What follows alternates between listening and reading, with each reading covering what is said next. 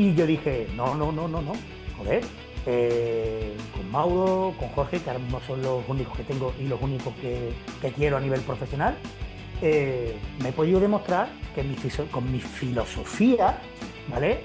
Sin tener que matarte, como digo yo, a veces soy demasiado drástico hablando, se puede salir bien, pero muy bien a competir.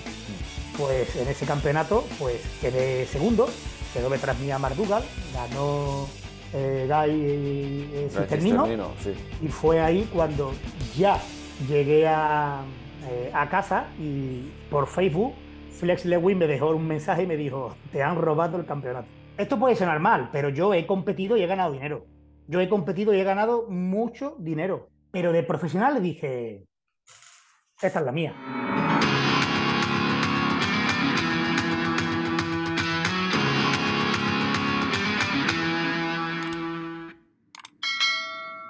Muy buenas a todos, ¿cómo estáis? Y bienvenidos una vez más al canal.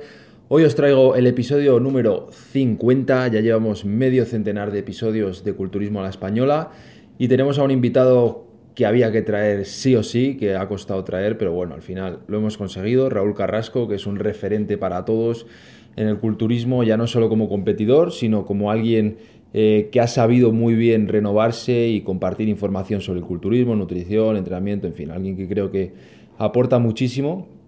También comentaros el tema del sorteo, que todos sabéis que tenemos el sorteo de más músculo y vamos a anunciar el ganador hoy. No lo vamos a hacer ahora mismo, pero bueno, en algún momento del vídeo vamos a interrumpirlo y vamos a decir el ganador. Así que bueno, así veis un poquito más del vídeo, veis un poquito de la charla con Raúl, que ha estado muy interesante, hemos hablado de muchísimas cosas. Sabéis que hay muchos vídeos de Raúl hablando de lo que digo, de nutrición, entreno, etcétera pero no hay muchos en los que hable de su carrera, en los que hable de su vida, en los que hable de cómo consiguió llegar a tres Mister Olimpias, de su carrera profesional, etc.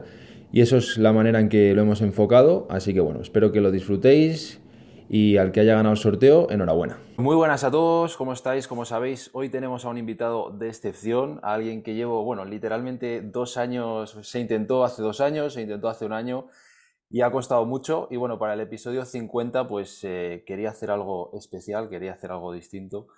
Y qué mejor que traer a Raúl, que para mí es un referente absoluto eh, a nivel nacional y a nivel internacional, no solo por su carrera como atleta, sino por la manera que tiene de, de enseñar, de transmitir conocimientos y porque ha sabido renovarse y eso es algo que yo admiro bastante. Así que lo primero de todo, darte la bienvenida y darte también las gracias porque, bueno, ha costado porque eres un hombre muy ocupado. Recuerdo que la primera vez cuando te, te propuse hacerlo estabas con tu organizando tu propio evento, luego tenías seminarios, no sé qué, entonces, bueno, sí, sí, te lo agradezco porque sé que es difícil hacer hueco en la agenda a veces.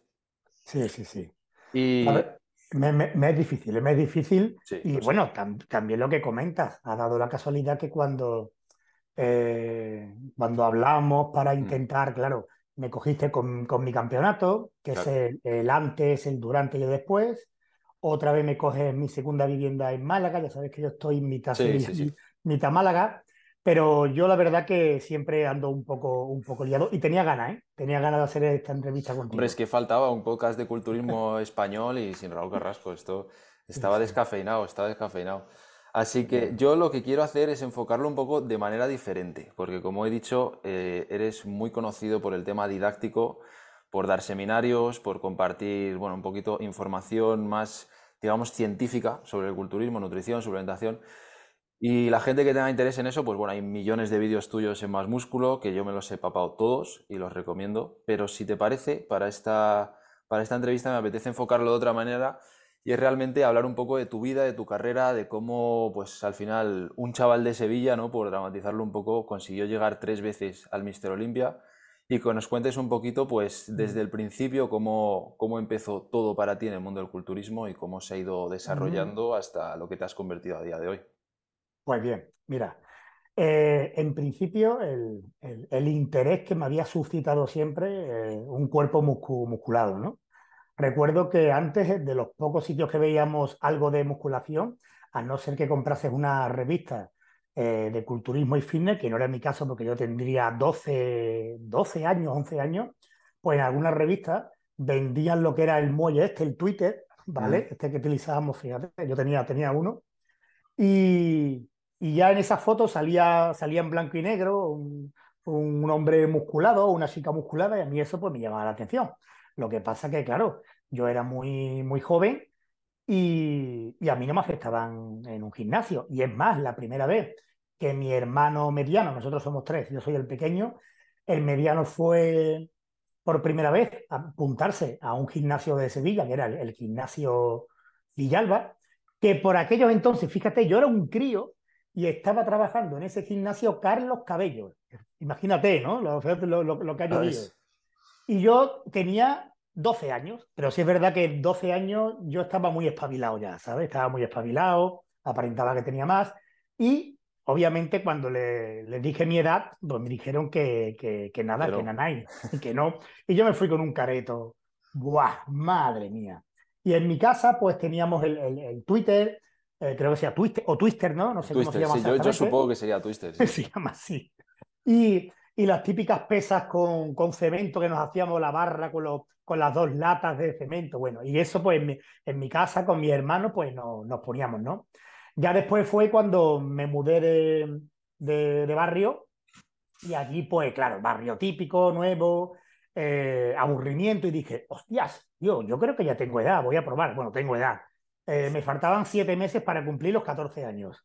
Y ahí empecé a entrenar, en el, en el Escola Sport de, de Montequinto, que es un barrio de, de dos hermanas, con, con, Emilio, que a día de hoy ya está retirado, y bueno, y ahí empecé, y ahí empecé, y ya con 16, 17 años yo ya quería competir, quería competir. Fíjate, 17 años pesaba yo 60 kilos. Sí. 60 kilos, ¿vale?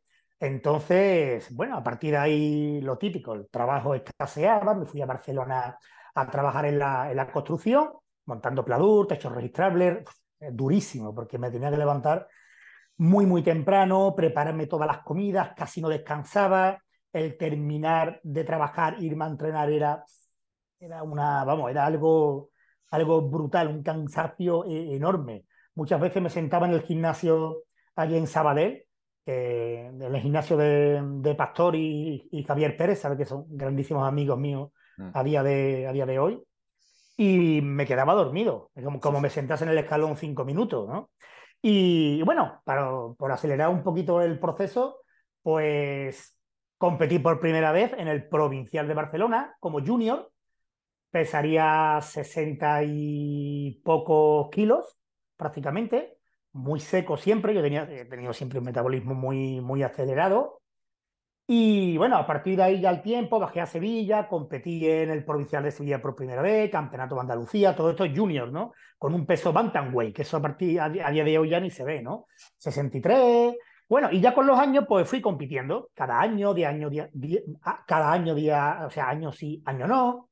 Sí es verdad que yo tenía un progreso muy, muy adelantado, empezaba ya competí de los 63 a los 70, después a los 75, 79, 80, 87, 90 y poco, 98, hasta los 103 o 106 kilos, que fue mi máximo como, como amateur. Sí es verdad que después, ya el 2007-2008 como amateur, o 2006 a 2008, que fue mi, mi, mi, mi época dorada para mí y para muchos, ya, ya afiancé un físico bien apretado con 93, 95, 94, ¿no? 93 gané el Campeonato de España absoluto, que fue cuando gané el, el carnet aquí en el provincial de, el provincial, digo, en la provincia de, de, Cádiz, lo hacía Paco Vázquez, me trae unos recuerdos enormes, con todo, con la IFBB Andalucía, que siempre, pues imagínate, ha sido mi, mi, mi familia, ¿no? Claro. Eh, me han apoyado desde siempre en, en, en todo. Y hasta, hasta ahí, hasta, hasta esa época me hice profesional y ya pues Mm. la, la, Federación Amateur dijo, Ea, búscate la vida, ¿no? Bueno, en el buen, en el sí, buen sí, sentido, sí, en el buen sentido de la palabra, ¿no? Búscate la vida y, y emprendí mi carrera profesional.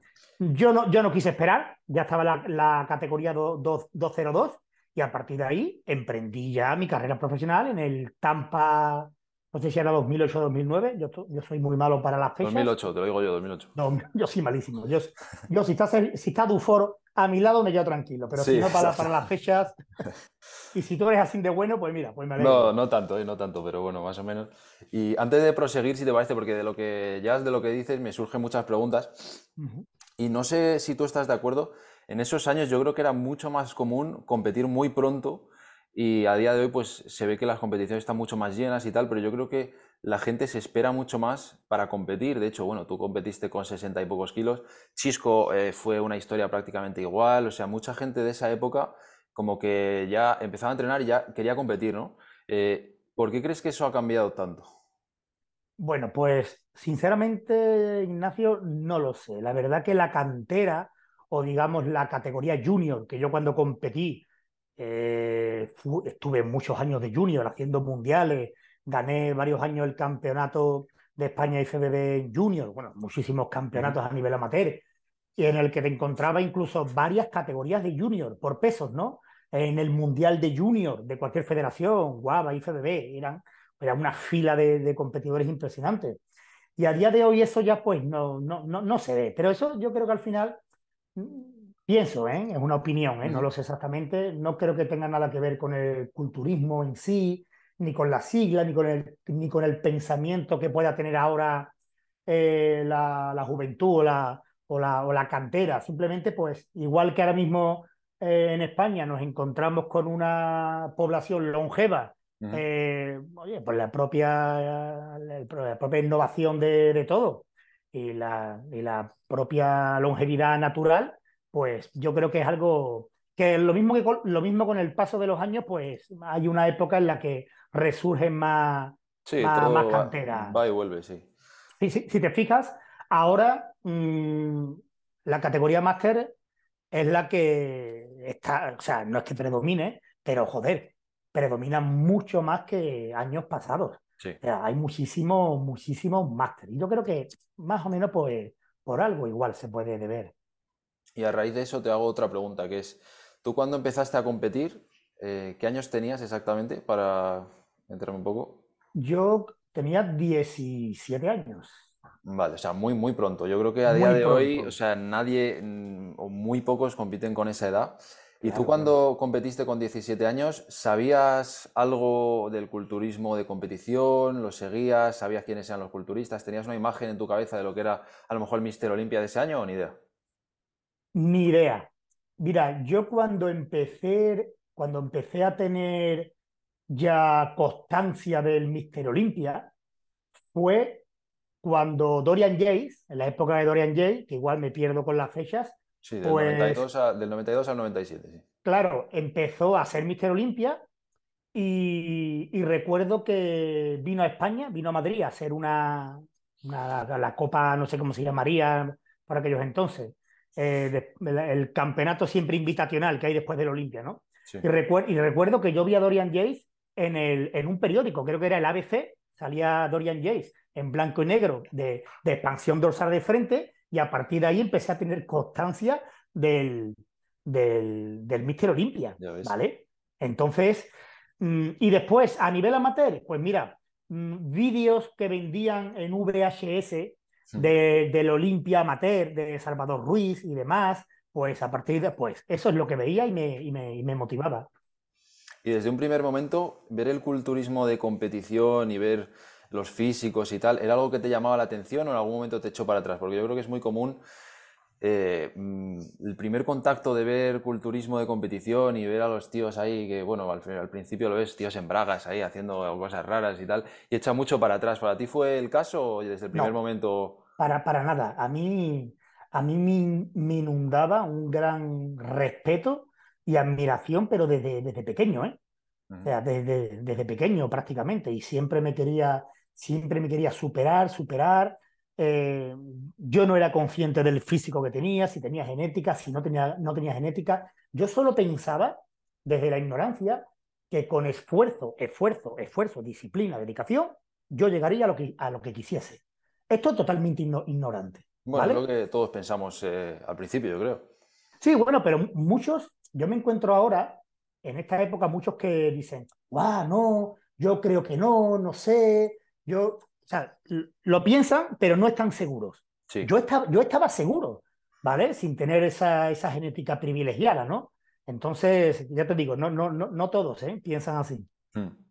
A ver, yo creo que, y eso es un poco a raíz de la pregunta anterior que te he hecho, porque yo creo que antes había tanto ímpetu por, competir, porque cuando tú empezaste es lo que has dicho, no sabías mucho de culturismo de competición, no sabías quién era Mister Olimpia y tal, y no tenías una imagen en la cabeza de realmente a lo que se podía llegar a lo mejor, mientras que a día de hoy eh, antes de ya haber entrado en un gimnasio, todos han visto 500 veces a Ceboom, todos han visto 500 veces al otro y se ven en el espejo y dicen, bueno, tío, hasta que no tenga 25 años, no. Y, eso yo creo que, bueno, por una parte no se está bien porque yo que sé, hay más, más objetividad con uno mismo y eso al final siempre es bueno, pero también yo creo que quita mucho la ilusión a mucha, a mucha mm. gente que, quiere competir, no sé cómo lo ves. Sí, pues mira, totalmente de acuerdo contigo, efectivamente. Eh, Estamos en, otra era, en la era de las redes sociales, que a mí me cogió tarde, ¿eh? que yo ya, encima, terminando mi carrera profesional, ya acabando, o sea,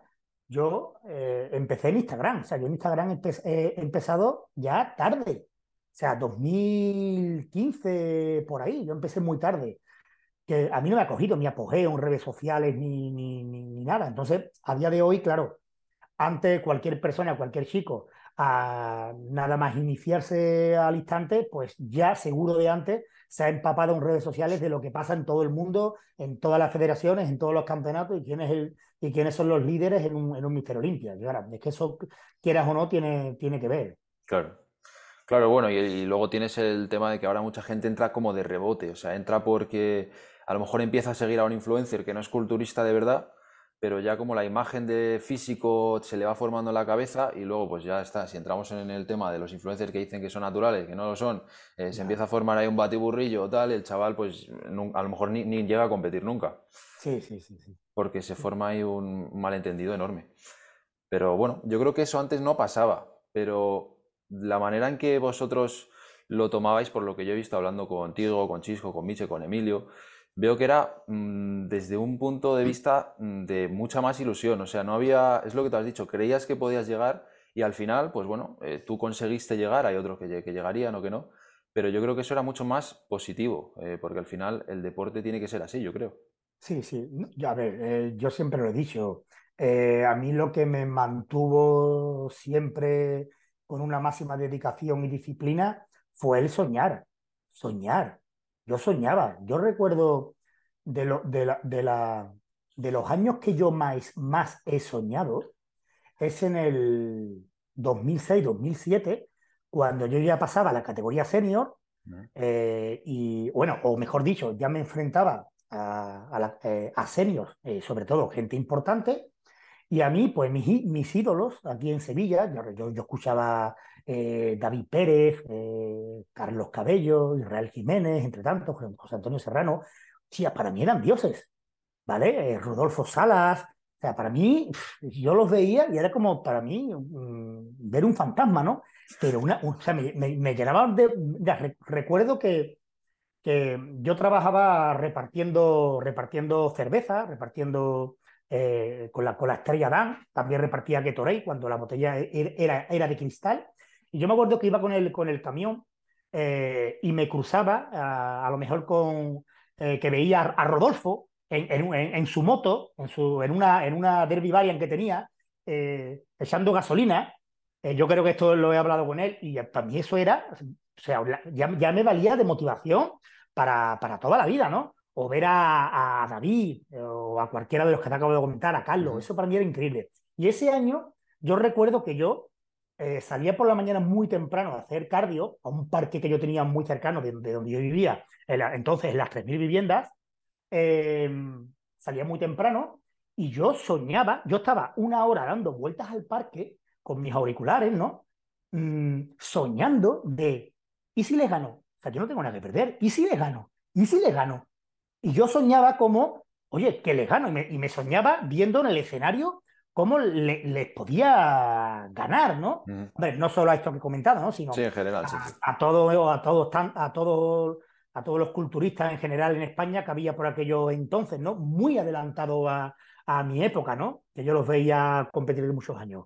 Y bueno, y, ese, y esos años fue de los que más soñé, incluso más que en profesional, porque como profesional yo nunca soñé con ir a Mister Olimpia, porque lo veía tan lejos que ahí fíjate que yo no creía en mí. Yo, yo quería ser profesional, vivir la experiencia, poder cruzarme y verme con todos mis ídolos, que entonces ya sí veíamos en, en vídeos que nos, descargábamos entonces de, internet, y ese era mi sueño. Y dependiendo de lo que yo fuese escalando, pues ya iría haciendo como profesional. Pero yo soñé más, tenía más ilusión de amateur que de profesional. ¿Crees que eso es normal y que, que hoy en día sigue siendo así o crees que depende? Mm, no, no, no, es así. A ver, aquí se cumple mucho el principio de individualidad de cada persona, ¿vale? Totalmente. Eh, y sobre todo el, eh, a ver, tendría que conocer interiormente a todos, ¿no? a ver, yo te lo digo porque, a ver, a día de hoy es una realidad que se da muchísimo más carnes profesionales y para mucha gente eh, realmente es el final de su carrera, el carnet profesional, porque o sea, cogen el carnet profesional, no tienen nivel para ser profesional, se frustran y lo dejan. Entonces, antes, como era mucho más exclusivo, eh, pues no sé, ya, bueno, ya has cumplido todo lo que se puede cumplir de amateur, ya has cumplido todos tus sueños y ahora llegas como, bueno, pues todo lo que venga ahora está bien, es bienvenido, pero yo ya he cumplido, ¿no? Ya, sí, sí, sí. No, no, eso ahí es algo que no cambiaré de opinión es más, yo, yo soy promotor de la NPC, como, como sabe, pero pienso desde mi punto personal que eso, esa, esa, esa política eh, ha estado mal, ¿vale? Ojo, quizá desde el estudio más interno de, de la empresa, de la, de la federación, como queramos llamarlo, pues son los pasos que hay que seguir, ¿no? Para que una, empresa, una empresa eh, crezca y evolucione, ¿vale?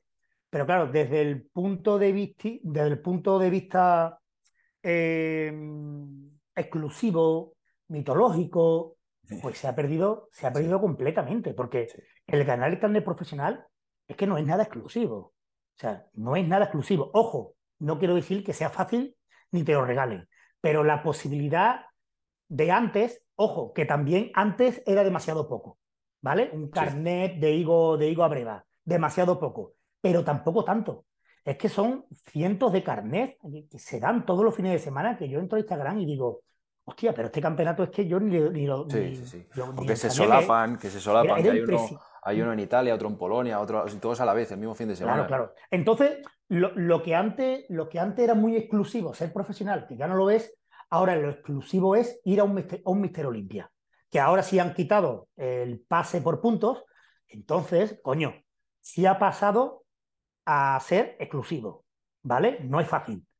Pero conseguir la tarjeta Pro, pues ya te digo que no es que te la vayan a regalar, hay nivel, ¿eh? hay un Pro, Qualifier, Pro Qualifier y cuidado el nivelazo que hay. Pero hay más posibilidad, hay más, ¿vale? Y bueno, es mucho más fácil en ese, en ese punto de vista. Sí, al final eso hace que el nivel se disperse también, porque lo hablaba el otro día con Sergio Estepa, que se dice, bueno, que el culturismo amateur ha caído de nivel en España y Realmente yo no creo que sea así, simplemente creo que los buenos culturistas amateurs, pues está cada uno en un evento a lo mejor y compiten uno en marzo, otro en junio, otro en noviembre, otro en octubre y nunca se encuentran. Pero yo creo que realmente el nivel como tal, yo creo que sigue siendo bastante bueno. Sí, yo creo que sí, el nivel es bastante, bastante bueno. Sí, a ver, eh, mm, a nivel muscular, eh, en ese aspecto, pues el culturismo y el fitness sigue evolucionando a nivel, a nivel de, ¿cómo podemos llamarlo? De, de condición, de puesta a punto, todo esto ha cambiado mucho. O sea, es muy difícil ver eh, ese pensamiento que teníamos eh, los, de, los, de, los de mi era, ¿no? Ese, em, ese, ese, ese, punto máximo, ¿no? esa calidad, esa definición, esa separación muscular. Ahora no, ahora se busca la mínima separación, que se vean los cortecillos pero lo más grande y redondo sí, posible. Eso, más redondo que otra cosa. Sí. Claro, yo eso lo, respeto, ¿no? Pero, por ejemplo, en la categoría Classic, eh, joder, cumple esa separación y esa calidad, pero ojo, a nivel profesional. A nivel amateur, todavía mm, vas un Pro Qualifier y te ves varias categorías de Classic y de las tres, cuatro categorías que, que, haya, de todas las clases, te encuentras a uno por categoría a lo mejor que va verdaderamente acabado al 100%. Es decir, a día de hoy el consumo de fármacos es más grande, pero el, digamos, el, lo que es la planificación de, dieta, de, de, de, hambre, de sufrir, eh, la gente a día de hoy no, no quiere pasar hambre. ¿Tú crees, que, ¿Tú crees, que, se trata de, sufrimiento? O sea, de realmente llegar al límite con la dieta. ¿Crees que viene de ahí el problema? Sí, bueno, lo de sufrimiento es, es depende, ¿no? Lo digo por utilizar algo. ¿vale? Sí, sí, bueno, nos entendemos. Por, utilizar, sí. por decir algo, ¿no? Ah, pero creo que muchos atletas no llegan al 100%. Ojo, y respeto a que, al que empiece y, y se programe para no llegar en el primero al 100% y si al último. Bueno, eso ya es estrategia de cada, de cada persona. Pero mmm, creo que, que, la, que, el plan dietético a día de hoy de nutrición no se restringe lo, lo, lo, suficiente. Se quiere comer, se quiere comer demasiado. A ver, eh, Mauro, fíjate el metabolismo que tiene. Entonces, Mauro, eh, como le deja a Mauro 100 gramos de arroz en seco en cada comida, Mauro se te queda en, en 80 kilos. Mauro eh, y cardio muy poquito, estimulantes muy poquito, porque tiene un metabolismo rápido. Entonces, yeah. a ver, que no tienes por qué matarte de, de, de hambre, ¿no? A cada uno lo, lo, lo, que le haga, lo que le haga falta. Pero yo soy un partidario de, de apretar. O sea, conmigo, conmigo, el que quiera estar, siempre lo digo, seguramente va a pasar más hambre que nunca y seguramente va a cargar más que nunca. Porque yo, a los atletas los cargo mmm, hasta un mes antes, ¿no? Poco a poco. Pero hambre conmigo se, se, pasa. Y bueno, te pregunto esto, tenía otras preguntas de lo que estábamos hablando, pero bueno, ya que estamos en este tema, eh, como preparador, que estás además muy al día de todo tema de tendencias, de dietas y tal, que estás además hablando de que a día de hoy no se aprieta tanto, no es tu caso con tus atletas, pero bueno, en general, ¿Qué cambios has visto con respecto a preparaciones de a lo mejor cuando tú competías o incluso antes? Que sean, que podamos decir, vale, aquí sí realmente hay una diferencia para, para el tema de la condición. Eh, a ver, tampoco ha cambiado mucho. Lo, lo, que más ha cambiado es la cantidad de preparadores que hay y la cantidad de, de desinformación que hay. Eh, hay. hay. muchos puntos, ¿no? A día de hoy, eh, y esto es innegable, eh, se consume mucho anabólico. Mucho, muchísimo, más de lo que, más de lo que se consumía antes. Yo, por lo menos, los míos se mantienen. Y yo, una de las cosas por las que he aparecido otra vez preparando, porque yo cuando me retiré de mi carrera dije, se acabó el, el preparar, eso si quiere más adelante lo, lo hablamos, uh -huh, sí. pues he querido en un momento dado demostrar, decir, señores, que no hace falta matarse, ¿vale? Para, para rozar el, para rozar la, la, cumbre, ¿vale? O estar a un, uh -huh. a un alto nivel, ¿no? Eh, a nivel de, de, puesta a punto, creo que no se controla nada bien. Nada, nada bien. Una buena puesta a punto, que es, mmm, digamos, el, el, el, tiempo, la peak week, es el momento fundamental, eh, o que cumple un porcentaje mayor respecto a toda la preparación, ahí se falla, se falla mucho. Y yo siempre digo que una buena puesta a punto no es el que el tío se ha atiborrado de diuréticos cinco días antes y ha salido con rayas hasta los ojos, ¿vale? Una buena puesta a punto es cuando el atleta sale eh, al 100% utilizando el mínimo diurético. Y para utilizar el mínimo diurético, la dieta tiene que estar sí. bien, bien, bien currada. Y no hace falta restringir el agua, entonces uno de los atletas salen más llenos, más redondos, más plenos, y eso es una buena puesta a punto. Entonces, en, la, en las puestas a punto de, a día de hoy, se sigue fallando mucho, por lo que, por lo que veo. Y sobre el tema de que se abusa más hoy en día, que es algo que se escucha mucho, ¿tú crees que ese mayor abuso que no se traduce a lo mejor en mejores resultados, crees que puede tener que ver con que a lo mejor antes eh, las cosas mmm, se obtenían de farmacia, eh, sabías realmente lo que era, mientras que a día de hoy eh, pues tienes que buscarte la vida, que a lo mejor es del laboratorio de Pepito, que lo hace ahí en su garaje y realmente no sabes ni lo que es? Sí, en parte creo que tiene algo que ver. Y yo siempre lo diré, cuando Milos llegó a España, uh -huh. y esto lo he dicho en innumerables ocasiones, cuando Milo llegó a España y me, y me, me, me, me preparó eh, para, no sé si era para el primero o segundo Mister Olimpia, que ahí ya fue cuando la, la hernia discal, mi lesión, ¿no? Que ya me retiró. Sí. Bueno, bueno, ya Milo me planificó y yo le dije a Milo, que estaba a mi derecha, le dije, Milos, que yo lo que consigo ahora mismo es todo farmacéutico, ¿no? De calidad. Y me dijo, ah, entonces no, entonces vamos a, bajar, a bajar las dosis, ¿no? Claro. Entonces, claro, pero con todo y con eso, ¿vale? Con todo y eso, mmm, yo, mi opinión personal, según veo, yo creo que, que, es excesivo. Yo creo que es excesivo. Y a día de hoy, que, que he empezado a preparar más gente y gente profesional, mm, yo creo que se puede llegar muy lejos sin tener que inyectarte ya a diario prácticamente, como, como, hacen, como hacen muchos. Entonces, o la mayoría, ¿no? Sí. Mm, No, Sí, no bueno, creo, es no que creo. a nivel profesional parece que no se da otra posibilidad al Blast and Cruise, y ya lo sabes tú. O sea, no, es que no hay, o sea, es que hablas con cualquiera y o escuchas a tíos americanos sobre todo, porque aquí es, aquí yo lo veo bastante diferente, pero allí es como que no existe otra manera de hacer culturismo. O sea, es o esto Sí, o, sí. o nada. Y eso me, De, me parece una locura. de- de todas formas, de todas formas, eh, no solo, esta opinión no solo la tengo a, a nivel de, de ahora, ¿no? Amateur o profesional, ¿no?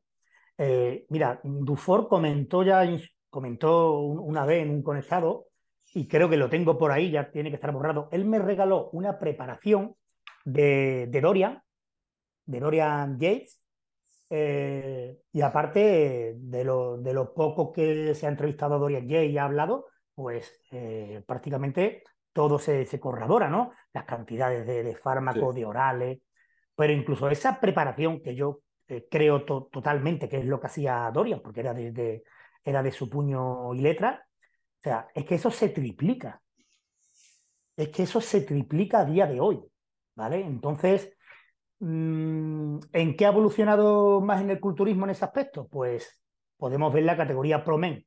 En un Mister Olimpia, eh, había quien lleva más agua, Sí. más agua int- intracelular. Y a este paso, como sigamos a más, a más, a más, lo que estamos viendo en la categoría Pro Men son exhibiciones. Exhibiciones, a ver quién va más lleno, más lleno, más lleno, más lleno, y, y ya está. Pero oye, que entiendo que esto es así, Sí, sí, sí. ¿vale? Que entiendo que, que esto es así, que esto ha evolucionado, y ese, cultu- y ese culturismo con esas inserciones hasta los huesos, esas caras metidas, pues eso ya es otra, es otra época y es lo que, y es lo que hay. O para eso está el Classic, ¿no? También, Sí, o también el, lo, o lo el- entiendo. o el 212. Pero bueno, el 212 ya Bueno. es más particular de, de cada uno, sí. Bueno, depende. El 212 al final sigue siendo culturismo y, Sí, pero bueno, ya obviamente no todo el mundo puede entrar en 212, o sea, eso ya es más particular. Un tío de 1,80, bueno, 1,80, pero 1,90, 1,85 lo tiene jodido.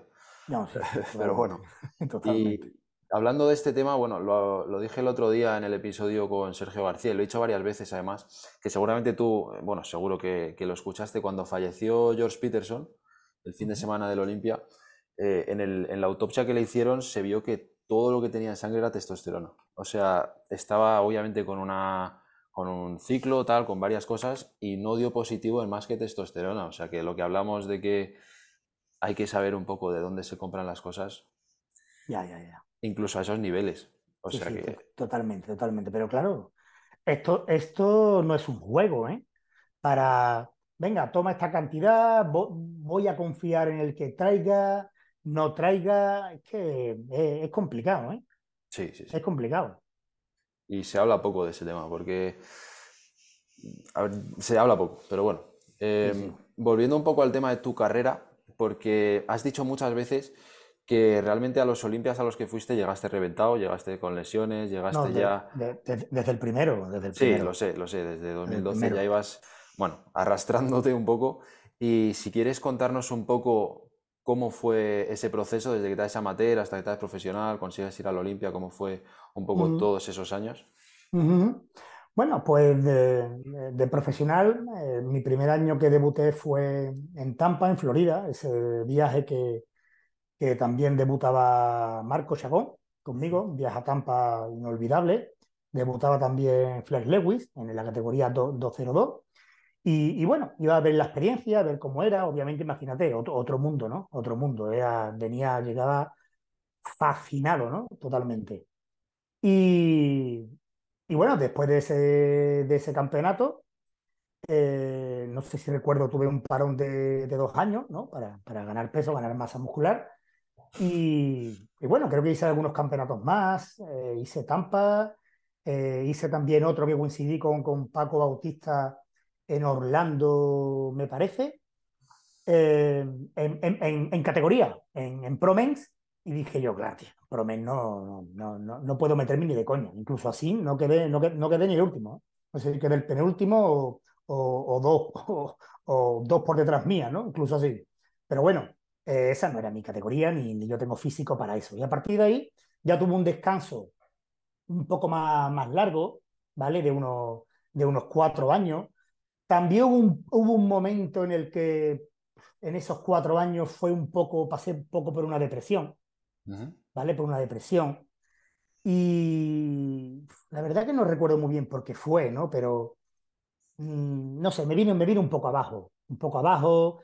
Eh, sí es verdad que el culturismo profesional no se disfruta igual que el, que el culturismo amateur y quizás un poquito la, esa melancolía, me vino un poco abajo, ¿no? Y después ya fue cuando volví a salir ya, en, no sé si era la categoría, todavía era la 202, en el Grand Prix de, de, de London, de Londres, con Flex Lewis otra vez ganador, que hice un, un, top, un top 4, y a partir de ahí no paré, Ignacio. De ahí me fui a Nueva York y ya todos los campeonatos fueron con, con buenos, buenos puestos. Mm. Pero claro, eran campeonatos en el que a donde ibas, eh, a nivel profesional, los profesionales competían muchísimo, muchísimo. Es decir, yo me encontraba a Flex Lewis, a José Raymond, a Dave Henry, me los encontraba en todos los campeonatos. Ahí no existía el campeonato de suerte. Troy Alves, que también se pasó a la categoría 2, de, sí. de 212. Eduardo Correa, coincidía mucho con él. Es más, yo he hecho dos segundos puestos ganando eh, Eduardo Correa. Eh, ¿Quién más? Bueno, muchísimo, ¿no? John Midos. John Midos, sí, te iba a decir, Pero sí. John Midos fue, fue, fue al final, ¿no? Más adelante, sí. Eh, Mark Dougal, ¿no? Gente de aquella época bastante potente y algunos más que me, que me, me, olvidaré, ¿no? Entonces, era bonito porque éramos siempre, coincidíamos siempre en todos los campeonatos y, y oye, y, y incluso ahí, pues conseguir hacer, hacer eh, varios campeonatos en tercer puesto, segundo puesto. Sí. Recuerdo ese Toronto Pro, que es el, el, que yo, el que yo más, más recuerdo, y esta historia siempre la, recuerdo, que creo que fue para mi segundo Mister Olympia. Yo fui a Nueva York, me faltaba mmm, dos puntos, no, tres puntos para, para clasificar y asegurarme el Mister Olympia. Y, ¿cómo se llama este, culturista? Eh, Hamad, Hamad, creo que era, bueno, no me acuerdo, me dijo, Raúl, ve, ve a Toronto, que en Toronto, eh, campeonato facilito, no va va a ir muchas, muchos competidores y tú para coger el, los puntos te vas, ¿no? Vale, de Nueva York me fui a Toronto, claro, Toronto éramos, creo que éramos 33 competidores, o sea, una burrada, todos. Los de Nueva York, más...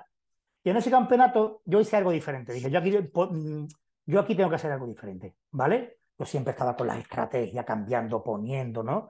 Eh, y recuerdo que en ese campeonato eh, no tomé, no tomé di diurético, que para mí fue un gran, un gran aprendizaje, el no tomar diurético, ¿no? Uh -huh. Pues en ese campeonato, pues quedé segundo, quedó detrás mía Mardugal, ganó eh, Guy eh, sí. y fue ahí cuando ya llegué a, eh, a casa y por Facebook Flex Lewin me dejó un mensaje y me dijo, te han robado el campeonato.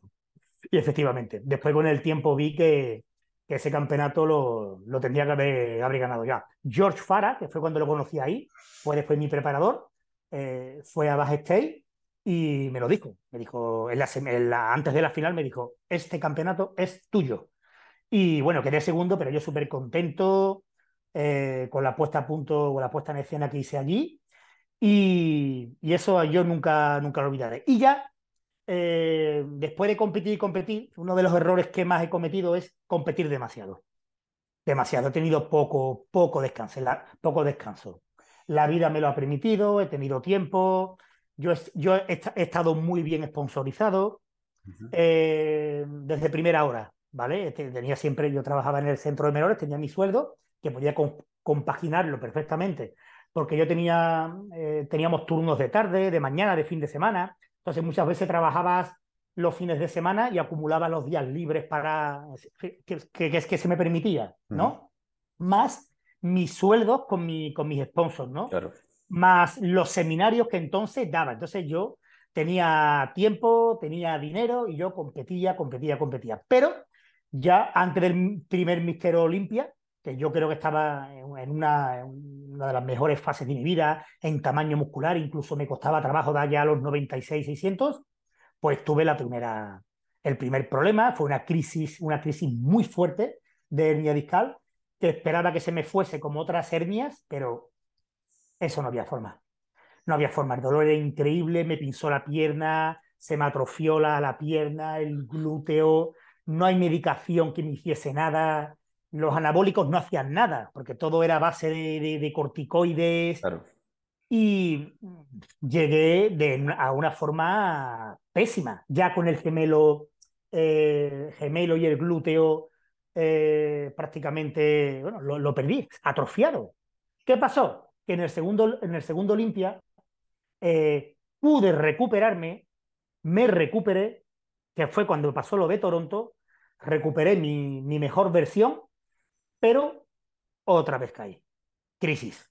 Otra vez la crisis, y tuve que viajar, me pusieron una, una epidural, ¿vale? Un amigo que trabajaba en el hospital aquí en Víger Macarena me puso, eh, me metió en el, en el, en el resto de, de, de, de parto sí. y me puso una epidural para que pudiese viajar. Imagínate la de barbaridades que, que he hecho, ¿no? Pero esto al final es ir arrastrándote. Y ya el tercero ni te cuento. El tercero, una infección de estómago, que entonces yo no he sido nunca de redes sociales, es yo eso de yo estar en un hospital con un problema y hacerme una foto desde el hospital, yo eso nunca lo he entendido, la verdad. Yo, para mí, yo me jugaba algo muy importante y yo no tenía ganas de venderme en redes sociales con que estoy en el hospital y crear alarma, o sea, nada de nada. Y ya el tercer año, fatal, o sea, una infección grandísima, llegué allí, mmm, me descalificaron, me dejaron competir, o sea, para mí la Olimpia de verdad For, forma, forma ese punto de que no me ha quedado ninguna espinita en mi carrera deportiva, sí. porque ni me imaginaba llegar, vivir aquello, me conformo con vivir aquello, pero de buenos recuerdos, pues jamás pude luchar en un, en un, en un Olimpia, aunque sea por dos puestos más arriba, ¿no? Yo sé que no me va a meter en una final, nunca, pero más que nada porque ya llevaba yo mucho, mucho carrete, muchas competiciones y, ojo, que también mi previsión era esa, ¿eh? mi previsión era retirarme joven para mmm, empezar otra etapa, la etapa empresarial, la etapa de explotar lo que Raúl Carrasco eh, soy ahora, lo que claro. tengo ahora. Sí, sí, ¿vale? en eso quiero entrar también, sí, sí, sí. Claro, entonces, bueno, pues entonces te lo dejo para, para después. No, pero te iba a decir, ¿sabes lo bueno eh, de haber ido a los Olimpias y tal? Porque nadie se acuerda de que salieses mal y de que no pudieses luchar y tal. La gente lo que se acuerda es que fuiste a tres Olimpias y ya está. O sea, y, sí, y ahí sí, se sí. queda y ya está. Y eso es lo importante. y sobre ese tema, ¿por qué crees que justo te daban las crisis cuando venía el Olimpia y no a lo mejor seis meses antes? ¿Por qué crees que coincidía eh, con esas fechas? Mira, puede ser un poco casualidad o puede ser el no parar. Es decir, me yo siempre me clasificaba muy justo, sí. ¿no? Para el Olimpia, ¿no? Imagínate ahora, por ejemplo, mira, el, ej el ejemplo más vivo de nosotros, eh, Calderón, que clasifica con antelación, puede descansar, se puede relajar, entre comillas, pero yo siempre me quedaba a meses. Entonces yo no podía, no podía parar, mantener toda esa sequedad, la deshidratación.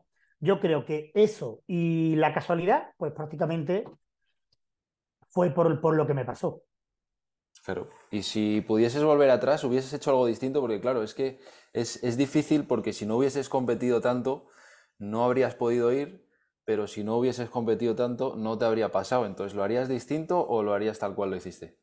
Sí, de, de alguna forma me hubiese quitado mmm, algo de intensidad, hablo en general, en mi, en, mi, en mi preparación, me hubiese quitado algo de intensidad para tener periodos de descanso, ¿vale?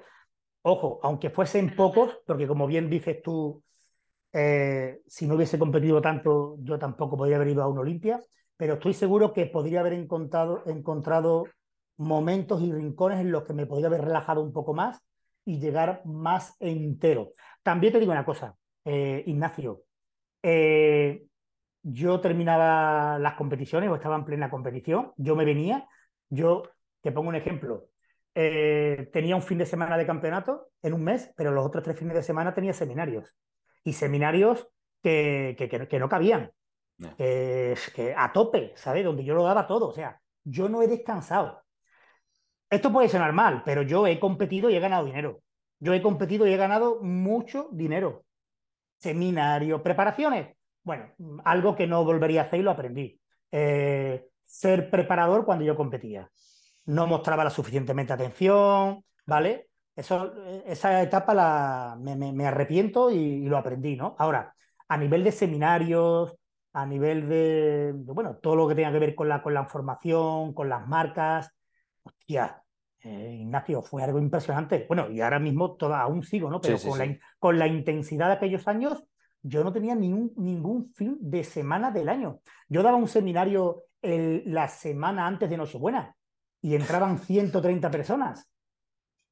O sea, yo eso lo exploté muy bien. ¿eh? Entonces, ya no solo eso, me, me, llevaban un coche, o sea, me llevaban en el, en, el coche viajando, porque cuando podía coger avión, cuando no tren, pero viajar en coche los fines de semana, eso era una paliza. Y prepárate comida, eh, llévatela al seminario, vuelve, el lunes entrena, recupérate del cansancio. O sea, yo he estado muchos años en mi carrera profesional llevando todo eso. Y eso al final me ha llevado un desgaste eh, quizás mm, más de lo que más de lo que hubiese necesitado. A ver, tengo tres preguntas sobre este tema que no quiero que se me olvide ninguna. La primera de que estás en esto, ¿en qué momento tú te das cuenta de que tienes que explotar tu imagen más allá del culturismo de competición? Porque tú sabes perfectamente que la mayoría de culturistas compiten y cuando acaba de competir se olvidan y lo que se dediquen ya está y nunca le sacan realmente el provecho que tú le has sabido sacar al mundo del culturismo. Entonces, ¿en qué momento te das cuenta de que podías hacer eso? Mm, desde el primer momento, desde que fui profesional. Desde amateur, yo en eso ni, ni pensaba, ¿vale? Pero de profesional dije, esta es la mía. Y porque no tuve redes sociales. No tuve redes sociales donde poder eh, explotar más mi, marca, ¿no? el, ARC, ¿no? Eh, que solo teníamos, pues, bueno, la, eh, las webs que teníamos, ¿no? los, los foros, ¿no? Eh, culturismo web, culturismo digital, físico 21, etcétera, etcétera. Eh, pero yo prácticamente llegó un momento, Ignacio, que todo lo que hacía, ¿vale? al 80% era para hacer crecer mi imagen. Yo en Olimpia quería, quería disfrutar, vivir, pero hacer crecer mi imagen. Y yo era como una hucha que yo iba echando ahí, ¿no? Iba echando RC, RC, RC, RC, hasta que llegaba un momento en el que prácticamente eh, había RC hasta en la sopa. ¿Vale? Me hice conocido por, por, eh, el conocimiento por didáctico. Con YouTube cuando empezó, con más músculo, eso ha sido uno de mis, mis impulsos más grandes, ¿eh? más que incluso la competición. Es que a mí se me unieron varias cosas. O sea, la, la formación didáctica, la competición, eh, el, éxito que, tuve, eh, cuando más músculo empezó con YouTube, todo eso a mí me, catapultó al, al, máximo. Mm. Fíjate que para aquellos entonces, eh, culturistas no, había, no habían con un, con un sueldo como, como tal. Las marcas daban productos, tal. Yo ahí tenía mi primer, mi primer contrato con, con Vito Bess y después ya mi segundo contrato, ya cuando empecé a la Olimpia, con Amix. Y yo firmé mi contrato con Amis y yo al, año siguiente me compré un Audi R8. Joder. ¿Vale? Mi Audi R8 en blanco, que, que, lo, que por ahí tengo fotos en Instagram. Vamos, Audi mío, ¿eh? Mío, mío propio, ¿eh? Nada de, de, alquiler. Lo tuve, lo tuve un par de añitos y, y yo, yo he ganado mucho dinero y yo ya empecé a explotar mi, mi, marca. Lo que a, a, mí no se me hubiese pasado por la cabeza que a día de hoy, ¿vale? Eh, yo sigo explotando mi marca, yo sigo vendiendo libros, los pocos libros que tengo, yo sigo a diario, Ignacio, vendiendo libros a diario. Preparar no porque no quiero dedicarme a preparar, porque tengo otros, tengo otros, otros negocios, tengo la línea de AMI, tengo web, tengo, tengo otros negocios, ¿no? Y yo no puedo dedicarme a, preparar como, como tal. Por eso siempre digo que no soy preparador, y que nadie me escriba pidiendo presupuesto ni, ni nada, ¿no? Entonces, ahora es cuando he empezado a coger algún, algún profesional, ¿no? Como se sabe, a, a, a Mauro, los más conocidos, eh, como parte de mi diversión, como parte de, de, mi, de, mi, de mi, culturismo, ¿no? Mm. Pero no quiero dedicarme a eso, pero es que tampoco puedo ni, ni tengo tiempo. También te digo una cosa, ¿eh? Dedico mucho tiempo a mi, a mi casa, a mi familia, ¿eh? Como tiene que ser. Dedico mucho tiempo. Sí, sí, sí, sí, O sea, en ese aspecto el dinero no me, no me tienta y no lo cambio por, por nada, ese tiempo. Como tiene que ser. ¿Y de dónde crees que te viene ese afán que has tenido siempre por querer aprender, por querer explorar, por querer innovar en todo realmente? Porque en técnicas de entreno, nutrición, farmacología, siempre has sido realmente un pionero, ya no solo a nivel nacional, o sea, a nivel internacional, que yo he visto vídeos tuyos en Sudamérica que, vamos, que vas andando ahí por medio de gente que parece que fueras una estrella del rock, o sea, es una, es una locura. ¿De dónde crees que te ha venido ese afán siempre por querer explorar? Pues mira, Ignacio, eh, yo nunca he sido buen, buen estudiante, ¿no? En el, en el contexto de que eh, he estudiado, porque había que estudiar, pero no me gustaba. Eh, pero aprendí que, me, que, que, tenía gran, un gran aprendizaje y absorbía, ¿no? Era una esponja donde absorbía eh, una gran información de algo que me, que me gustaba muchísimo. ¿Vale? Entonces ahí yo me di cuenta, ¿no? Que verdaderamente cuando estudias algo que verdaderamente te apasiona, eh, pues coño, te empapas y, te sorprendes, y hasta yo me sorprendo, de la capacidad que puede tener eh, una persona, en este caso yo, de almacenar eh, tanto. Porque claro, yo a día de hoy, este sábado estuve dando un, seminario en Mérida, yo a día de hoy, yo voy a dar un seminario y yo no tengo PowerPoint ni tengo nada, eh, Ignacio. Y a mí me hacen 200.000 preguntas, ¿vale? Es decir, porque yo lo hago con el, con, el, con el corazón y lo que verdaderamente sé. Y por otra parte, también, y en este aspecto siempre nombro a, mi ídolo y amigo, a, Milos, eh, cuando tenemos que ir en contra de la evidencia, se va en contra de la evidencia. Cuando hablamos de culturismo, ¿vale? Milos, para mí, es un crack. Atleta que coge, atleta que cambia, atleta que triunfa. En contra de la evidencia. Que él cree en su entreno, él cree en sus series gigantes y lo demuestra, ¿vale? Por ponerte un ejemplo, ¿no? Entonces, muchas veces en el culturismo la evidencia, obviamente como en todo, es fundamental, pero no se acerca, ¿vale? Entonces yo he sido de los pocos también que, que, hablo, que promulgo algo desde el punto de vista mío, práctico, ¿vale? De lo que yo pienso, no porque una evidencia científica diga esto, ¿no? Entonces, al final también soy conocido un poco por transmitir eh, lo que verdaderamente he vivido yo, ¿no? Desde, desde adentro, ¿no? Entonces, no sé, creo que es un poco especial o diferente a lo que otros muchos, ¿no? Eh, eh, proyectan, ¿no? A la hora de dar seminarios, ¿no? Que a día de hoy se ve mucho el, bueno, el compartir una información desde el punto, el punto de una evidencia. Claro, pero eso es fácil. Muy teórico, me descargo de internet de PubMed, y, no, y esto no lo digo por nadie, ni van contra sí, sí, ¿eh? pero entiendo. Pero, para, para, mí no es un arte.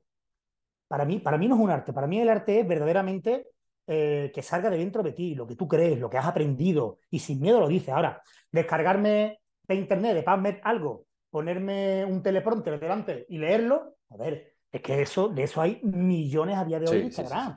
Claro. ¿Vale? Entonces, para mí, lo que, lo que yo hago es un, es un arte, ¿no? Algo que, que, he aprendido, se me ha quedado, lo he comprobado y, simplemente lo reflejo. Nunca afirmo nada. Yo, ni yo, es que nadie puede afirmar nada. Es que eh, no hay un plan, un sistema, una terapia estándar para todas las personas. claro, claro. Eso no, no, no existe, ni existirá jamás. Y no me canso de decirlo. En redes sociales hay mucho eh, no hagas esto, esto no, hazlo así. No, cada uno tiene que buscar su, su, planificación en general de lo que sea, ¿eh? hablando de entreno, nutrición, suplementación. Y cuando esa persona encuentre ese punto, es cuando encontrará el éxito, sin ninguna duda. Sí, tal cual. No se puede estandarizar en este deporte realmente ni en nada tampoco, porque todo es así. Y volviendo un poquito atrás, has comentado que cuando viajaste a Estados Unidos viste que allí, bueno, era todo muy diferente, que te quedaste muy, muy loco con la manera que se hacían las cosas allí. ¿Qué diferencias viste en aquellos años entre la manera de hacer culturismo en Estados Unidos y en España? Bueno, lo primero que, bueno, el primer año que fui a, Tampa con, Marcos, eh, claro, al final aquí tenemos una costumbre, ¿no? Eh, si aquí ahora llega la moda de que hay que añadir sal antes de salir al escenario, pues eso rápidamente, como la peste, se inunde, todo el mundo empieza a hacerlo, ¿no? Y eso es normal y está, y está, y está muy bien, ¿no? Por eso, por eso se innova y se avanza en, todo. Pues cuando llegué, cuando llegué a Estados Unidos por primera vez, eh, y, esto lo cuento como anécdota, ¿no? Eh, aquí eh, acostumbrábamos a restringir demasiado el agua, a empezar con el diurético muchísimo antes. Ojo, que todavía se hace, ¿vale?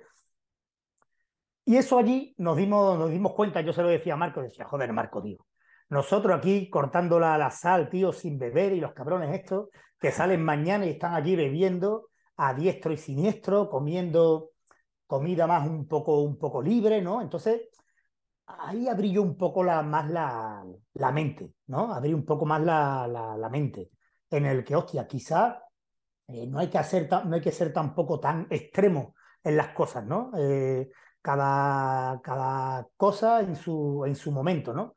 Porque después te digo una cosa, ese, ese espíritu, ese espíritu de, guerrero, de, de, querer, de querer conseguir algo, un objetivo, en España o en Europa no nos quedamos atrás, ¿eh?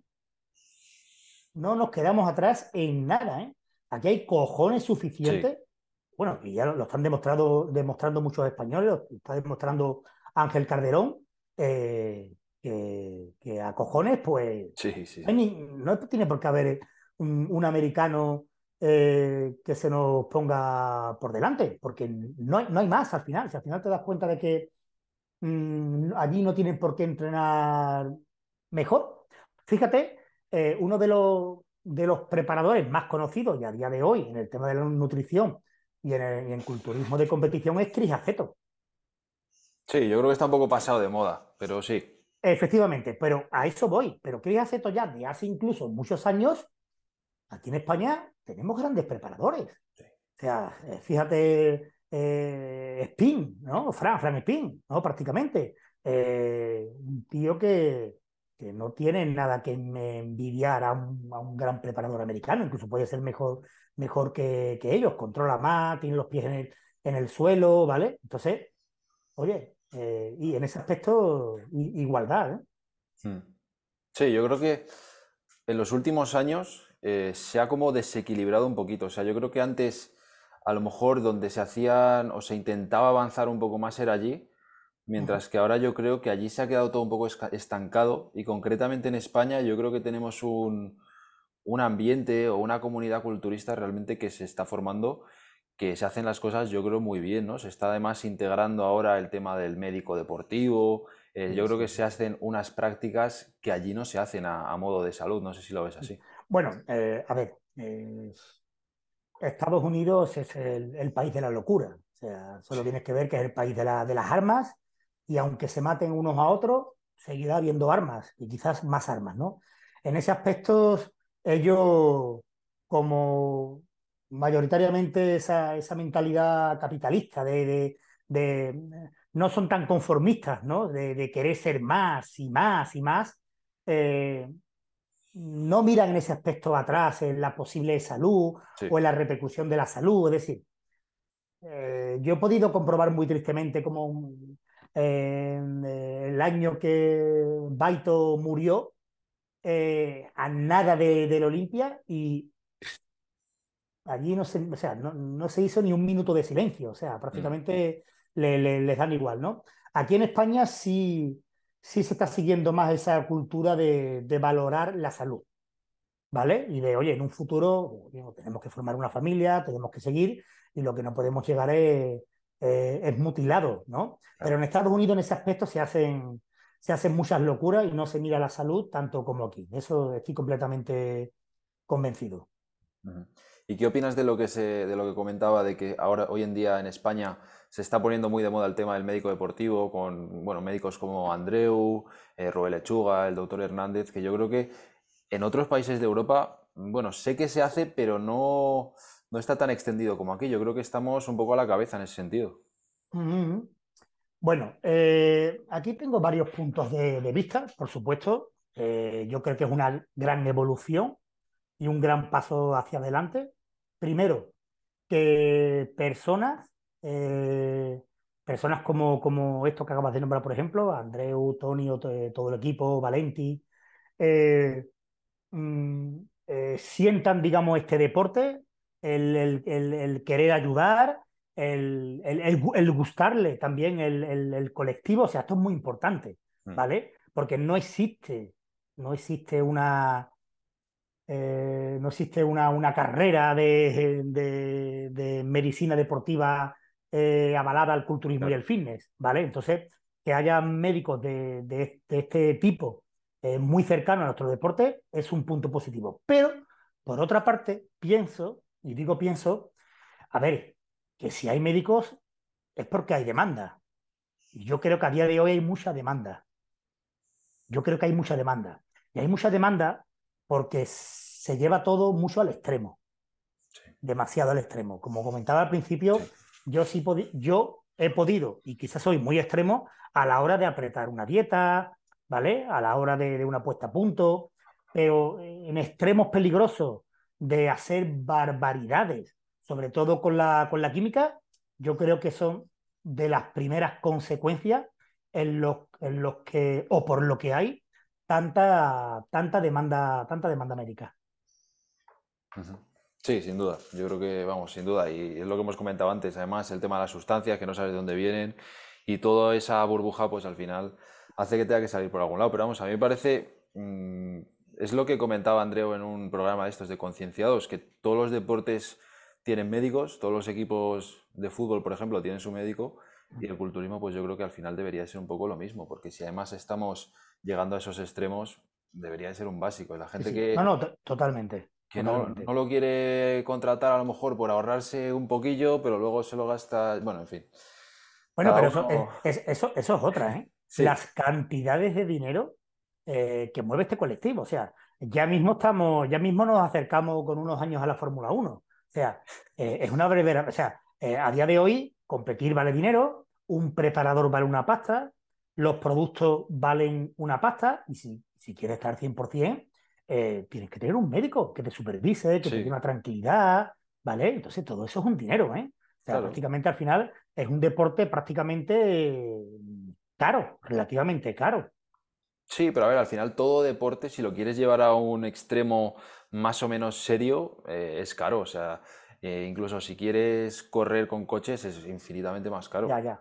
sí, pero, pero Ignacio, yo comprendo que a nivel profesional puede y tiene que ser caro, pero es que mm, desde, desde tu primera competencia de junior, tal como están las cosas, ojo, que no debería de ser así, es que ya te tienes que plantear tener un, médico, la competición vale dinero, ¿sabes? Eh, si se manejan las cantidades de, química que a día de hoy se mueven, eh, vale un dinero, es decir, que antiguamente, cuando competíamos de amateur, mm, no había, no había que, que gastarse tanto dinero, ¿vale? La comida siempre, la suplementación, pero a nivel química, coño, que a, cuántos de nosotros nos ha preparado Ramón Puy, y Ramón Puy lo puede corroborar, ¿eh? yo he competido con un sustanón y dos primos a la semana de junior, y me he llevado así un montón de años de junior. Entonces, joder, a día de hoy un junior, sí, agüita, agüita. Lo sé, lo sé, lo conozco bien. Una pregunta que te quería hacer eh, sobre el tema de los puntos, porque hemos hablado que tú a la Olimpia te clasificabas por puntos y como sabes, pues bueno, este año se ha decidido por motivos cuestionables, pero bueno, el caso es que se ha decidido quitar el, método de puntos para clasificarse a la Olimpia. Y bueno, pues viendo un poco tu carrera y un poco todo, ¿qué opinas de, esta medida?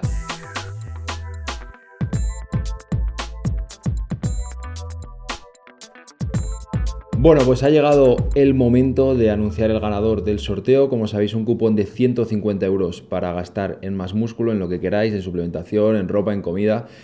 Y la verdad es que me ha costado escoger al ganador porque ha participado mucha gente y bueno, pues siempre queda un mal sabor de boca porque hay mucha gente que se queda sin premio, pero bueno, al final es lo que hay. Haremos más sorteos porque la verdad que ha ido bien y, me ha gustado, pero bueno, el ganador de este sorteo es arroba Antonio que escribiré aquí su nombre para que lo pueda ver. Y nada, Antonio, enhorabuena por, por, el sorteo, espero que disfrutes del premio y acuérdate de escribirme por Instagram, ¿vale? Para que arreglemos todo el tema del cupón, del código y nada más. Gracias a todos por participar y ya os digo, haremos uno pronto. En principio, cuando, la, cuando lo tomaron esta decisión, la verdad que me chocó. Me chocó porque pensé, ¿no? O sea, me reflejé yo, ¿no? Me reflejé, yo, que siempre he tenido los pies en el suelo y siempre he reconocido, yo creo, que no tenía una gran genética ni ser un, un, superdotado, ¿no? Entonces, a mí me daba la posibilidad de cumplir mi sueño, de, ir a un Mister Olimpia. Ojo, que yo hice, creo que hice tres campeonatos, cuatro con un, con un segundo puesto muy cerca, como te, que te comenté de, también de Toronto, pero muy lejos de la posibilidad de ganar un campeonato todos los años, ¿vale? Entonces, si cuando yo empecé de profesional mm, no hubiese puntos, pues prácticamente a lo mejor hubiese caído un campeonato en toda mi carrera, ¿vale? Eh, o no. Entonces, pienso que, que cuando un profesional eh, ha luchado por ser profesional y sobre todo pensando en el que quizás no tiene esa, esa genética privilegiada pero que sabe que puede, que con esta medida de puntos puede ir a competir y de buenas a primeras, ¡flash! te la quitan, hostia, es un jarro de agua, de agua fría. ¿Vale? Ojo, que lo, es lo que hablábamos antes. Mm, eh, disciplina, constancia, trabajo y a seguir. Oye, y todo el mundo puede ganar un campeonato, que también hay más, hay más facilidad, ¿no? Pero también cuesta más dinero. en fin, es mucho más difícil. O sea, prácticamente nos hemos ido de, de, ir con una probabilidad de un 50% a tener que ir por cojones al 100%. ¿Vale? Entonces, eh, tiene que ser, por ejemplo, mira, Mauro, ¿no? Queremos un cambio radical, ¿no? A decir, hostia, voy a ganar un campeonato, puedo. Pero hay gente que no tiene esa capacidad de ser un profesional. Tú miras cualquier profesional, eh, mm. pongo el ejemplo de Mauro, ejemplo de Tabé, personas eh, solventes, que tienen buena economía, que, que pueden permitirse el, el, descansar, el prepararse, prepararse bien. Eh, hostias, mm, no, pueden, no, todos pueden permitirse eso. Algunos tienen que trabajar, levantarse muy temprano y echar muchas horas de trabajo y como falla el descanso, eh, no se lleva ya todo al 100%. Entonces, no sé, yo, yo no, no, apoyo, no apoyo esa medida, la verdad. No apoyo esa medida. Y bueno, yo creo que se sabe por qué, por qué viene, pero ¿por qué crees tú que viene un poco esa medida? Yo creo que al final esto ha cambiado mucho, desde la era de, los manios, ¿vale? que son prácticamente los que mueven todo, y yo como, como promotor lo puedo, lo puedo ver, como cada año de alguna forma quieren más dinero, de alguna forma, aunque sea 5 euros más por competidor. De alguna forma cada año suben por un lado, quieren más y quieren más. Y yo creo que, oye, pues puede haber, puede haber mm, muchos puntos ¿no? por el cual se ha tomado esta medida. Eh, uno es, no sé, eh, yo ya pienso en todo, ¿no? Aparte de lo, de lo, económico, de las quejas que ha habido de, ese Mister Olimpia con tanto competidor, es decir, reducir un poquito lo, la, la, competición. Porque dinero también, claro, al final, si hay menos competidores, hay menos público, hay menos familiares, hay en, ese momento dado, ¿no? Claro, sí. Pero eh, yo creo que en este último Olimpia eh, han, hecho el, estudio y han dicho, hostia, aquí sobran competidores. O los mismos jueces, han, los mismos jueces eh, han reflejado su malestar ¿no? a la hora de, de, poder jugar bien ¿no? Sí. Con tanto competidor. No sé, yo creo que se puede mezclar. A ver, yo, mm, realmente pienso que va por ahí la cosa, pero luego te paras a pensarlo y por puntos se clasifican tres tíos. O sea que tampoco realmente va a Ah, cambiar nada. Claro, claro, claro.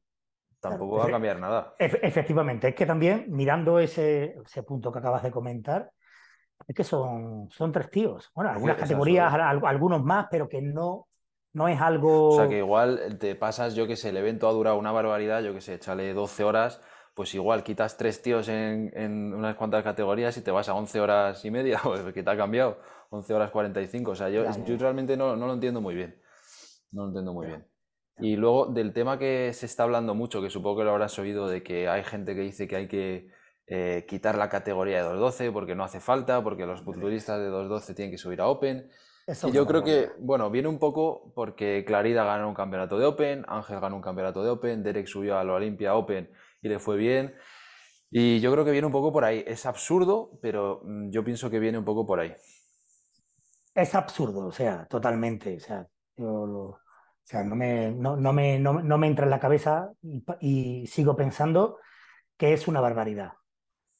Tú mismo lo has comentado. A ver, eh, Ángel, más que Clarida incluso, mm, yo lo puedo ver encajando más en un Open.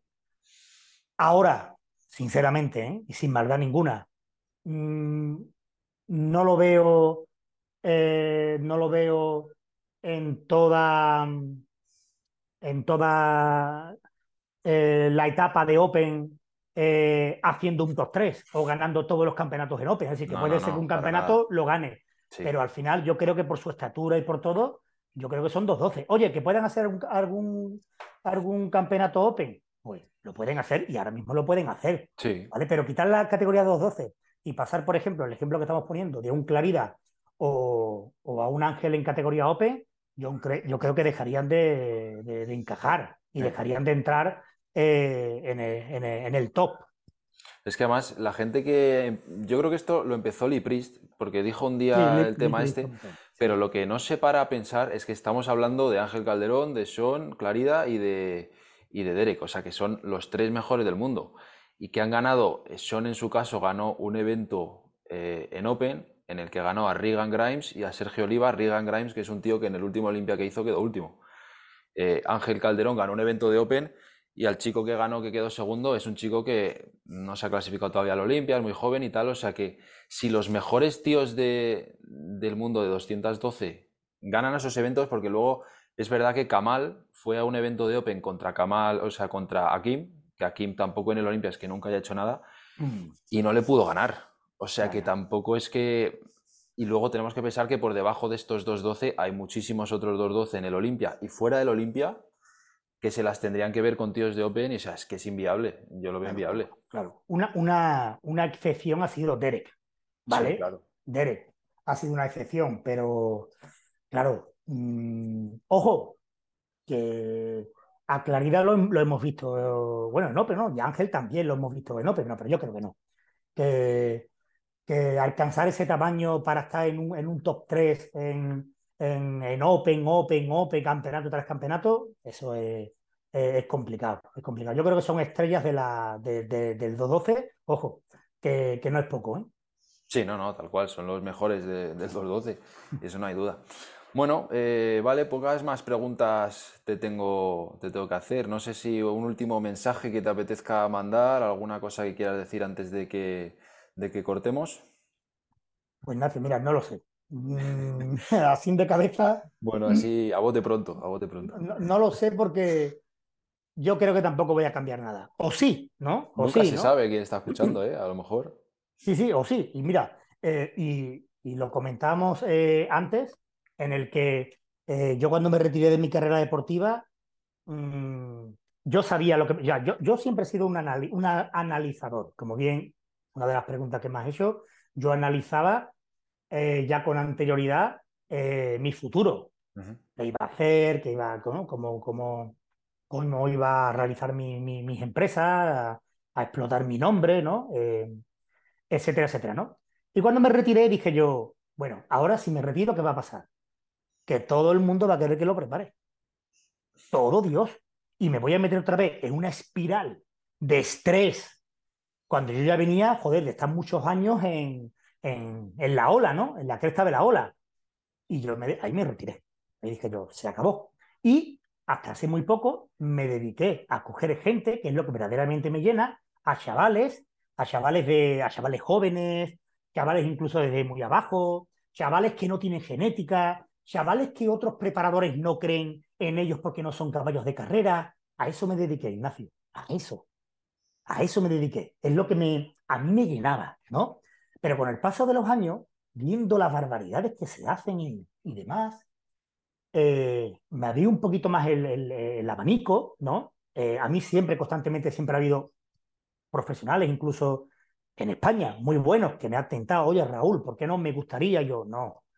Eh, yo no me dedico a preparar caballos de carrera, como, como digo, pero ya fue a raíz de, del año pasado con, con, Jorge, que como clase a mí me fascina. Eh, creo que le augura un gran futuro. Eh, Mauro igualmente tuve el placer de conocerlo en, en el equipo de, de Amis. Entonces, desde atrás me permitió desde afuera estudiar un poco su, su, físico, ¿no? Eh, y dije, pues mira, me apetece, tengo un poco más de tiempo y me voy a demostrar a mí mismo a ver si mi fisiología de preparar eh, sigue siendo, sigue siendo eh, de, de, de, una forma líder, ¿no? De, de fisiología porque claro, eh, yo, tengo, yo tengo una forma de preparar a nivel en general, de, entrenar, de comer, de, a nivel de química, digámoslo todo, y yo digo, pero a ver si yo estoy equivocado o me he quedado muy antiguado. Yo pensé eso, entonces dije, mm, en esta época, eh, Jorge y Mauro se me presentó la posibilidad y yo encantado, como si fuesen parte de mi preparación, porque digamos, eh, es, ellos son parte de, de mi culturismo profesional, ¿vale? Yo ya no compito, ellos compiten por mí y su preparación eh, es mi preparación. Y yo dije, no, no, no, no, no, joder, eh, con Mauro, con Jorge, que ahora mismo son los únicos que tengo y los únicos que, que quiero a nivel profesional, eh, me he podido demostrar que mi, con mi filosofía, ¿vale? Sin tener que matarte, como digo yo, a veces soy demasiado drástico hablando, se puede salir bien pero muy bien a competir. Hmm. ¿Vale? Y disfrutar de, de, ese sueño, oye, de competir un Mister Olimpia, de un Mister Olimpia, de eh, ahora con Mauro que ya está clasificado, vamos a trabajar para, para meternos en el, en el top 10, ¿no? Que sería el primer paso, el sueño de cualquier persona que compite en un Mister Olimpia, ¿no? Además de, ganarlo, ¿no? Pero con mi filosofía, ¿vale? Aquí corto, aquí corto. Hostia, es que nadie corta. Pues yo corto. ¿vale? Y yo quito esto, y yo bajo esto, y yo quito, y yo me relajo, y, ¿vale? O sea, sigo mi filosofía. Ahora creo más que nunca en mi filosofía. Claro. Sí, y entonces, al final, ¿cuál es, ¿cuál es el mensaje? Ese mismo, ¿vale? Eh, hay mucha desinformación a día de hoy por culpa de las redes sociales y, hay, que creer un, hay que creer en uno en, en sí mismo y, al final eh, pensar en tener un culturismo longevo, ¿vale? Un culturismo lo más largo, lo más largo posible dentro de, dentro de ese objetivo de buscar el, el, éxito, porque un culturismo, un culturismo de mucho éxito, pero muy corto, al final, pues eh, no, no, no, vale de nada. Entonces, pies en el suelo, aquí no hay otra, no hay otra cosa más que trabajo, eh, disciplina y, cojones. no, hay otra, no hay otra. Buen mensaje, buen mensaje. Mira, ya que me has sacado el tema antes de, que te vayas, pues mira, no, no, me había acordado de preguntarte por ellos, pero bueno, ya que lo has sacado, eh, también darte la enhorabuena por el pase a la Olimpia con Mauro. Pero ya un poquito más allá, ¿qué planes tenéis con Mauro? ¿Va a salir en el europeo antes del Olimpia o va a ser directamente al Olimpia? ¿Cuál es un poquito el plan? Pues mira, eh, con Mauro ya tengo el, plan, ¿no? Eh, Mauro, mm, dice, Mauro dice que yo en, poco tiempo le he dado mucho, pero él a mí también. Porque quizá he sentido cosas que yo no he llegado a sentir como profesional. ¿Vale? Esa preparación perfecta, que al final yo era mi preparador. Yo he pagado, mucho, yo he pagado Ignacio, muchos preparadores, mucha pasta, para mierda, para una atención de mierda. ¿vale? porque al final se mueven con muchos competidores y mucho dinero y tú eres uno más. Entonces, Mauro o Jorge me, han dado, o me están dando la oportunidad verdaderamente de pegarse bien a mí y yo mover ficha por ficha, pero al milímetro, como yo hacía cuando competía, y tener los resultados de éxito que estamos, que estamos teniendo. Entonces, eh, la planificación con Mauro ahora mismo es eh, seguir trabajando en el análisis que estamos haciendo de qué son los puntos que le hacen falta. Eh, creo que tiene que ir con unos kilitos más para adecuarse a los físicos en mens al Mister Olympia, meter más tamaño en, hombros. La espalda de por, sí hemos hecho pruebas a ver cómo se le ve con 99 y 100 kilos, o sea, con 5 o 4 kilos más que, que en Londres y ya la espalda se le abre mucho más y se le ve más grande, como es obvio. Y tengo una estrategia de puesta a punto diferente con él eh, para, para, el Olimpia. Pero con Mauro ya estamos trabajando. Y con Jorge, eh, en esta preparación, eh, yo creo que sí tenemos la oportunidad de sacarlo al 100%. Yo sé que el año pasado Jorge salió muy mejorado respecto al año pasado. Esa es nuestra victoria. Hizo un top 3, campeonatos con 28 y 30 tíos. Eso es difícil cuando estás conociendo a un atleta. Eso es difícil cuando coges a un atleta que viene de un volumen no tuyo, ¿vale? Viene más pasado de, porcentaje de grasa. Eh, también eh, el año pasado no con el margen de tiempo que queríamos y este año sí tengo eso. Entonces, eh, esta misma mañana he estado hablando con él y yo creo en él. Yo sé que si Jorge sale como yo quiero que salga, no solo va a estar en el top 3, sino que puede ganar un campeonato. Porque, a ver, Jorge es muy joven, le queda mucho tiempo, progresa muchísimo, pero tiene puntos muy buenos, tío, como Classy, eh, le achacan mucho la pierna, la pierna, la pierna, pero tiene una separación en la pierna que lo flipas. Sí, sí, sí, es verdad. ¿Vale? Y que le queda trabajo, y él, y él lo sabe. ¿eh? Pero que yo estoy seguro que a mí yo quiero que Jorge en esta temporada no se me escape. Y ese 10% que me, hubiese, me hubiese gustado sacarlo el año pasado, que no pude por el tiempo y por lo que te he comentado, este año quiero sacar a, un Jorge a un 100% y estoy seguro que puede ganar un campeonato, sin, ninguna, sin ninguna duda. ¿Va a competir en España o otra vez fuera? ¿O no se puede decir? Mm, no, no, no, yo ya sabes, mm, Ignacio, yo soy transparente. Yo tú me preguntas, oye, ¿qué consumiste tú? Y yo te lo digo de Sí, pero yo qué sé, ya sabes que yo, estas cosas... No, no, no. Yo soy una persona muy, muy transparente. Es más, ya sabes que muchas veces cuando me piden opinión pasa mucho con, con, los conectados. Me, pasó con, con, con, Estepa, ¿no? Con Sergio, ¿no? Que después, bueno, ya lo, hemos hablado. Yo soy sincero, te digo lo, lo, que opino. Como tiene que ser. Yo, sí, pero es que muchos solo quieren quedar bien. Sí, es verdad. Quedar bien, sobre todo cuando lo hacen una entrevista, cuando hacen un directo, cuando están en un programa. Quedar bien, quedar bien y quedar bien. no, tío, con respeto, con respeto se puede opinar. Claro que sí. Se puede opinar y me puedo equivocar, tío. Me puedo equivocar, ¿vale? Entonces, dicho esto, eh, Jorge el año pasado me lo dijo. Mm, si tenemos que salir en España, compito en España, no hay ningún problema, ¿vale? Pero sí es verdad que Jorge, por ejemplo, es de los que eh, les hace ilusión, como a mí me hacía, Vivir, mm. vivir el culturismo americano. Y aparte, económicamente se lo puede permitir. Y Jorge lo disfruta muchísimo dentro del sacrificio que, tiene, que tiene el prepararse para una competición, pero Jorge lo vive y lo disfruta muchísimo. Pero que no, no se descarta porque no está decidido eh, competir en España. Y con Mauro igual. Con Mauro quizá esté más cerca de competir en España. Quizá esté más cerca, ¿vale? Con Jorge incluso aún es que no tenemos ni el calendario previsto, porque no nos hemos propuesto una fecha, aunque le está diciendo que voy a salir en Chile y demás, pero si yo no lo veo al 100%, o sea, eh, vamos a posponer esa, esa, fecha. Hay que salir al 100%, no puedes ir con una, con una fecha al cuello. Y yo no soy de sacar a un, a un atleta, o sea, yo ahora mismo no saco ya un atleta profesional al 99%, o VAR 100% o VAR 101%, ¿vale? Mm. Pero eh, sí, es probable que este año, ¿por qué no?, compitan en España. Que no es algo que está descartado. Que no es algo de yo no quiero salir en España. No, no. No, no, ya, ya supongo. para nada. Eso nunca. Eso que quede claro que nunca, Que nunca, que nunca ha llegado.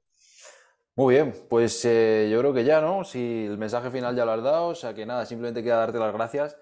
Y nada, ha estado muy, muy bien. Ha sido una hora y veinte que se dice rápido, ¿eh? Uy, se me ha hecho muy, muy cortito. Porque es que sí, sí, a mí me pasa siempre que nos ponemos a hablar de, esto que tanto nos gusta y vamos. yo, yo, yo, muchas veces temo, ¿eh? Yo en, en las entrevistas yo temo porque yo soy transparente. O sea, yo suelto lo que tenga que soltar y lo que me quieras preguntar. ¿Vale? No tengo que esconder nada, como te he comentado antes, con, con siempre con respeto, si tengo que hablar de química creando sentido de la responsabilidad, siendo el reflejo de lo que he hecho mal, oye, ¿por qué no? Es que es lo que más aporta. Luego, si, eh, si no eres así, pues al final estás ocultando un poco la realidad. Claro, claro, No, no, hay otra. Y te agradezco también pues que haya sido así este ratito, porque es lo que, ya te digo, lo que más aporta y lo que más se disfruta también. Sí, sí, sí, sí. Así que nada, muchísimas gracias por tu tiempo y, nada, ya hablaremos cuando lo saque y todo eso. Muy bien, Ignacio. Gracias a ti, cuídate mucho. Un abrazo. Venga, un abrazo fuerte. Chao, chao. Chao.